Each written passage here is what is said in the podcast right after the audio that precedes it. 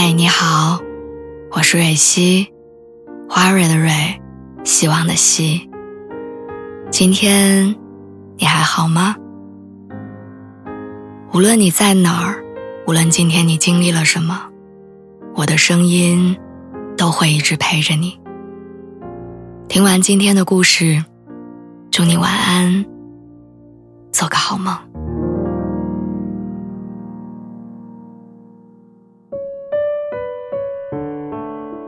我不知道你有没有发现，好像互联网这几年年轻人生活的风向标瞬息万变。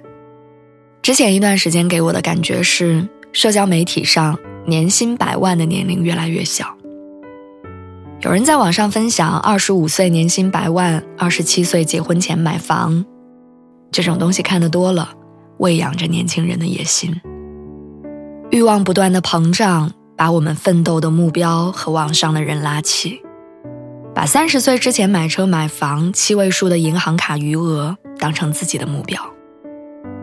于是，在这样的检验标准之下，奋斗很容易失败，自尊和自我信念也很容易崩塌。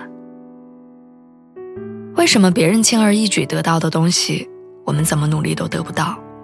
到底如何才能弯道超车，实现阶级的跃迁？困于野心不断膨胀而脚步没有跟上的矛盾当中，好像我们很难不焦虑。我记得那段时间，搞钱成了身边人聊天的关键词，每一个人都紧张自己是不是被老天选中的那个，想乘着时代的风浪抵达理想的彼岸。可能是碰壁的人多了。也可能是人们逐渐认清了生活的真相，发觉所谓的人生逆转并不容易。人们在摆烂、躺平的纠结中摇摆着，最后选择了换一种活法。于是我发现，曾经被人嗤之以鼻的公务员，现在变成了热门行业；曾经让人瞧不起的服务业，如今也成了新的选择。有人选择归园田居，回家过起了日出而作、日落而息的生活；又有一大批人忙着进体制，忙着从大厂和一线城市逃回自己的桃花源。怎么说呢？好像人们总是容易美化自己没有经历的那一种生活。我研究生毕业那年进了私企。舍友老张考了教师，因为彼此工作单位离得很近，我们从住上下铺到合租两居室。毕业之后，我们也生活在一块儿。老张上班时间早，早上不到七点就出门，而我九点的时候才准备起床。老张五点下班之后总是会做一顿简餐，但是等不上我吃，因为我要八点以后才能到家。他跟我讲青春期的学生有多难管，和学生家长沟通很难。我和他抱怨工作压力大，无形中得了很多慢性病。即便对对方讲了很多工作中的真实面貌，也拦不住我们彼此羡慕。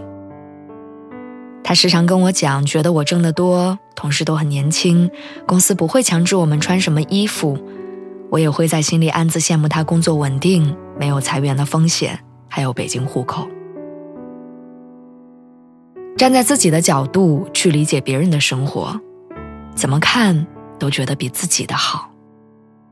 于是心猿意马的假设着，如果自己做了另外一种选择，是不是可以更好？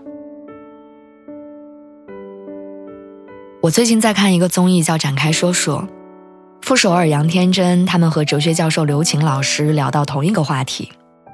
说：“如果可以和别人互换身体，你愿意换到别人的人生中吗？”大家热火朝天的聊天里，对别人的人生充满了好奇跟羡慕。可真要做选择的时候，又没有人真的想要跟谁交换。不是因为别人的人生不够好，而是即便他很好，也不是自己想要的。我们一边羡慕着有的人年薪百万，一边又向往小城市的踏实自在。说到底，还是我们对自己的选择不够坚定、明确，于是左顾右盼，于是什么都想要？可人生恰恰是很难两全的，不同的选择各有各的好，也各有各的不好。社会的风潮从四面八方吹来，总会有人告诉你说，他认为哪种生活才是好的。于是没有自己判断的时候，就像无根的浮萍，风往哪儿吹，你就往哪儿倒。一头雾水，四处乱撞，只会越撞越迷茫，越来越焦虑。所以你要找到自己要走的路，并且坚定的走下去，才是你人生的重点。